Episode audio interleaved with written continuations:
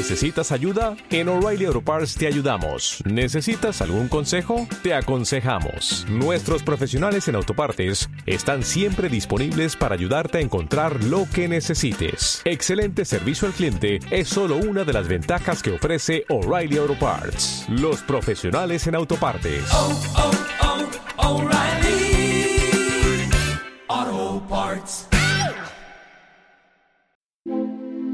El zapato rojo, capítulo 3. Por Daniela Corsoprado. Voz de Fresia Chumpitasi. Efectos de Oscar Chumpitasi.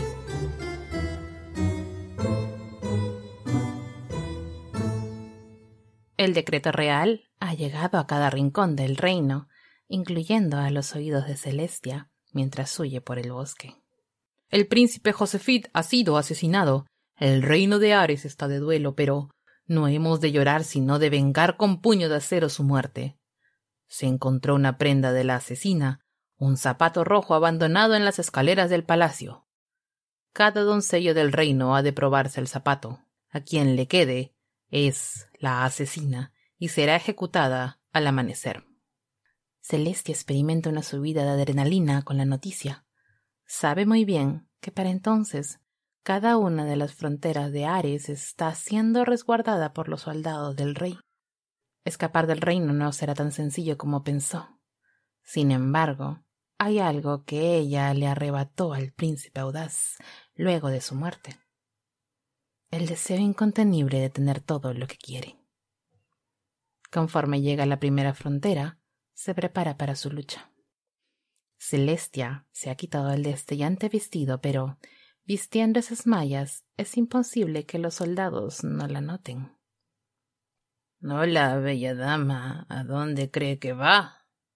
Celestia cuenta a los soldados y se da cuenta que sería inútil usar la daga en su contra. Camino hacia la mansión en donde sirvo, gallardo caballero. No piensa dejarnos sin antes cumplir la orden del rey, ¿no es así? Uno de los soldados saca de una funda el zapato que Celestia perdió.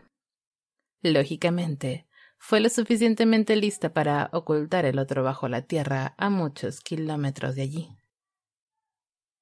Por supuesto que no, mis caballeros. Hace una reverencia.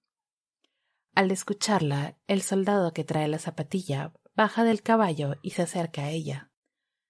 Celestia mantiene los ojos en otro objeto mucho más brillante y filoso, su espada. El soldado se inclina para colocarle el zapato, y es cuando Celestia le arrebata su espada.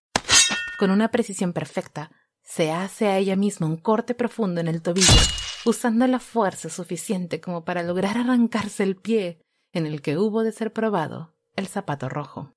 Y es así como Cenicienta obtuvo su libertad. ¿Habías escuchado alguna vez de ella?